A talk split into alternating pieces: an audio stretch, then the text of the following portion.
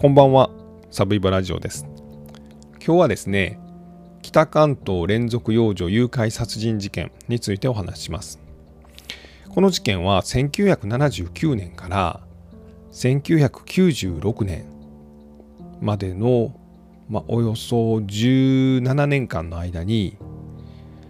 この北関東のこの栃木県と群馬県のこの県境ぐらいの半径10キロのエリアで5人の幼い女の子4歳から8歳の女の子が何者かによって連れ去られて、まあ、そのうち4人は死体となって発見されたと、まあ、いう事件です。で、まあ、手口は全て首を絞めて殺す。で強制わいせつ。なので、まあ、犯人は、まあ、女の子を裸にして、まあ、わいせつな行為をして、まあ、殺したと。まあ、殺してからしたのかちょっとわからないんですけども、まあ、そういう目的で女の子を連れ去って、まあ、そういうことをしてでさらには殺したと、まあ、いう事件です。まあ、あの96年一番最後に起こった事件に関しては、まあ、行方不明の状態が今も続いているので、まあ、そのこの女の子がどうなってるかっていうのはまだ分かってないんですがで、えー、この全てはですねこの栃木県と群馬県の県境のこの半径10キロ以内のエリアで行っていて、まあ、手口が似通っていると。で、えー、犯人も実はですねもう特定されています。ですが、まあ、ある大きな事情があって、まあ、警察はその犯人を捕まえることができない状態にあるということです。これが1つ目のポイントです。犯人は特定されているけれども捕まえられない状態にあると。で2つ目のポイントはこの5つの事件のうち1990年に起こった事件これは栃木県の足利市で当時4歳の松田真美ちゃんという女の子がパチンコ店からですね、まあ、失踪してその翌日、まあ、川の河川敷で、まあ、全裸の状態で遺体が発見されたという事件なんですけどもこの事件はですね足利事件と言われていまして、まあ、超有名なんで知ってる人も多いと思うんですけども、えー、菅谷さんという菅谷俊和さんという方がですね、えー、まあ間違って捕まえられて、まあ、間違ったまま裁判をされて間違ったまま有罪判決を受けてで間違ったまま17年とか18年とかぐらい刑務所に入れられてて、まあ、2009年かなに、えー、釈放されたと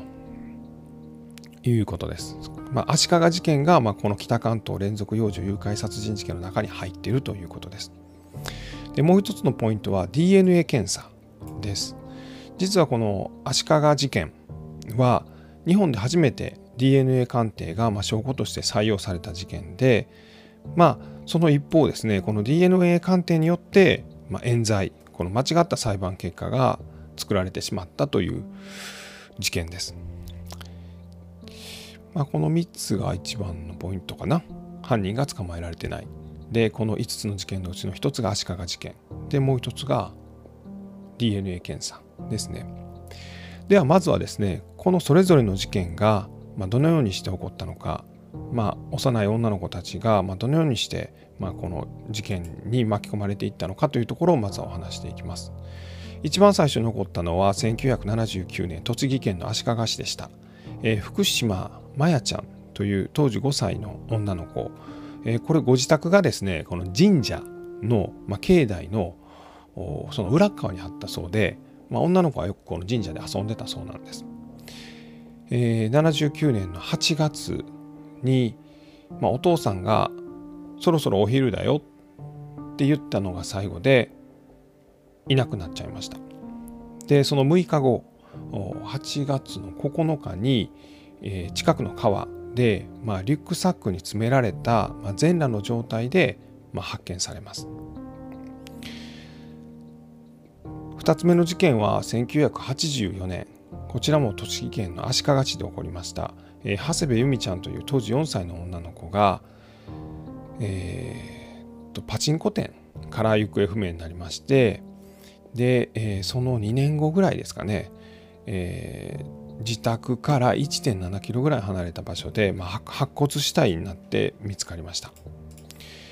えー、次に起こったのは1987年。こちらはあの群馬県のですね小島町という、まあ、これもあの栃木の足利市とすぐ近くなんですけどもここに住んでた、えっと、大沢智子ちゃん、えー、8歳なんで小学校2年生の女の子が、えー、っと公園で遊んでてそのまま行方不明になっちゃってで、えー、翌年に、まあ、一部白骨化した死体が見つかったと。で、えー、90年になりまして栃木県の足利市で、まあ、足利事件と呼ばれる事件が起こります。これはあの松田真美ちゃんという女の子が、まあ、ご両親と一緒にパチンコ店に行ってました。でえー、っとでパチンコ店からいなくなっちゃってで翌日ですかねあの全裸の状態で、まあ、河川敷で見つかったと。で最後の事件が96年です。え群馬県の太田町。これはもう足利市からですね、まあ、すぐ近くなんですけども横山ゆかりちゃんという4歳の女の子が、え、ご両親と一緒にパチンコ店に行ってて、まあ、そこで失踪したと。で、え、ゆかりちゃんはまだ見つかっていません、まあ、というような事件です。でこの事件はですね実はまこの足利事件というこの90年に起こった事件で先ほども言いましたがあの菅谷さんという男性が当時45歳ぐらいかなの男性が逮捕されてます。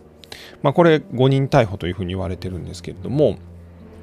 まあ、どうしてこの菅谷さんがまず捕まってなぜ菅谷さんが有罪になったのかというのをまずお話していきましょう。えー、っとねこの県をまたぐと警察は仲悪いらしいんですね。栃木県と群馬県半径10キロのエリアで起こった事件なんですけどもこの一緒に捜査するっていうことは警察の中では今はあるんかもしれませんけどまあなかなかないんですね仲悪いから。で79年には栃木県足利市で5歳の女の子が亡くなってます。で84年には同じく足利市で4歳の女の子が殺されてます。で87年には群馬県で、ま、8歳の女の子が亡くなってるんですが栃木県警は自分とこのもんしか興味ないので、えー、この79年の事件と84年の事件があって90年の事件が起こってまして実はこれ犯人逮捕できてないので栃木県何やってんねんということをむちゃくちゃ言われていました。もちろん県民の皆さんからもまあちっちゃい子がたくさん亡くなってんのに警察何やってんねんって言われますし、まあ、警察のそのトップである警視庁からも栃木県お前ええ加減にせえよと、まあ、首都圏で宮崎勉の事件とかは89年ぐらいにはあったんですけどもこれはもう解決してんねんぞと。お前んとこ何やってんねんということでかなりのプレッシャーをこの90年の足利事件が起きた時には言われていました。で実際に、ま、宮崎勉の捜査をしてた、まあ、その警視庁のトップとかも栃木県にやってきてですね、えー、っとまあ、警視庁とその栃木県警がま合同で、捜査をすると、いうような状況になってました。でもちろんですね、あの例えばどんな捜査が行われたかというと、えー、この90年に起こった足利事件では、えー、松田真美ちゃんは、まあ、パチンコ店お父さんと言ってたらしいんですけどそこから行方不明になっちゃって、まあ、翌朝に、えー、全裸の死体が見つかったんですが川に、まあ、トレーナーとか、えー、着てたシャツとか、まあ、そういうものが捨てられていました。あとは赤いスカートかな。で、えー、そのシャツにはですね、えー、犯人のものと思われる、まあ、精液と唾液が、まあ、付着してました。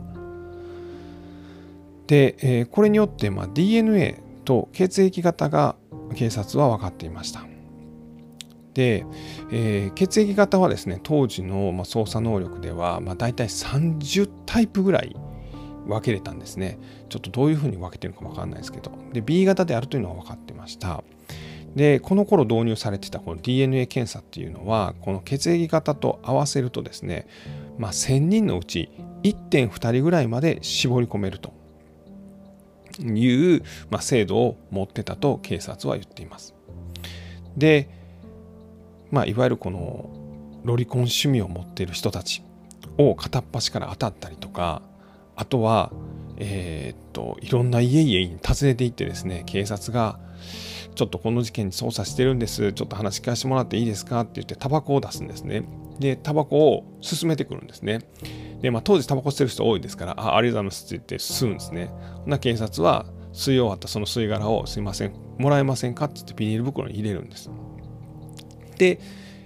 たくさんのこの栃木市民からまあ、タバコの吸い殻を通じて、まあ、DNA を採取して、まあ、それと照合するというようなことをやってたそうです。なので、まあ、頑張って捜査はしてたんです。で、そんな中で、まあ、菅谷さんが、えー、に警察が注目した、まあ、その理由っていうのは、まあ、実はまあ菅谷さんの、えー、実家が足利市にあるんですが菅谷さんはそれ以外にですね、まあ、ちょっと一人暮らしを半分するような借家を借りてたんですね。で、まあ、そこに警察が、まあ、あるきっかけで行った時に、まあ、大量のビデオテープがあると。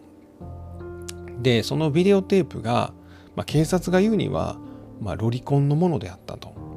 まあ、いうことで菅谷さんがマークされて菅谷さんが捨てたゴミの中からですね、まあ、菅谷さんの、まあ、精液を採取してそれを DNA 検査をかけます。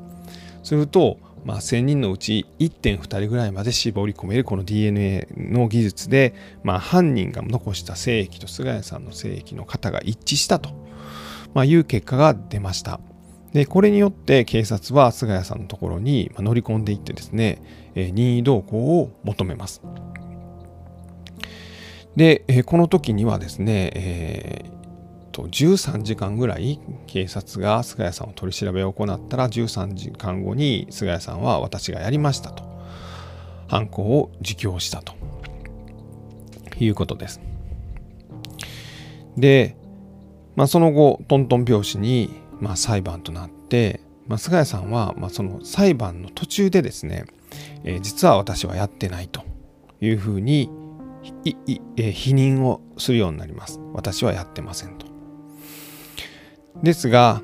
まあ、裁判は、まあ、最高裁まで行って、まあ、最終的に無期懲役となります。しかもまあ警察は取り調べの段階でですね、まあ、実は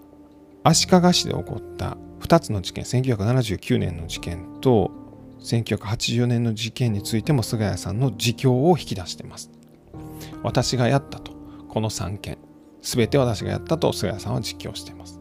まあ、ですが、この前2つの事件については、まあ、証拠が不十分ということで起訴できなかったと、まあ、いうふうに警察は言っています。で、警察のそういう捜査があって、え、起訴されて裁判になって、菅谷さんは、え、刑務所に入りました。まあ、これで、え、栃木県では、え、今まであった、まあ、嫌な事件が、まあ、全て解決した万歳となってたんですけども、まあ、実は、まあ、ある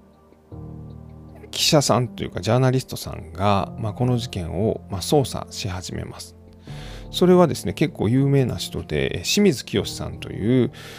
えー、ジャーナリストの方でですねこの人が、えー、殺人犯はそこにいる隠蔽された北関東連続幼女誘拐殺人事件という、まあ、本も書いてまして、まあ、一時期あの日本テレビにいましてですねでえっとまあ、報道特別番組みたいなんでこの足利事件は、まあ、冤罪事件であると、まあ、いうようなことを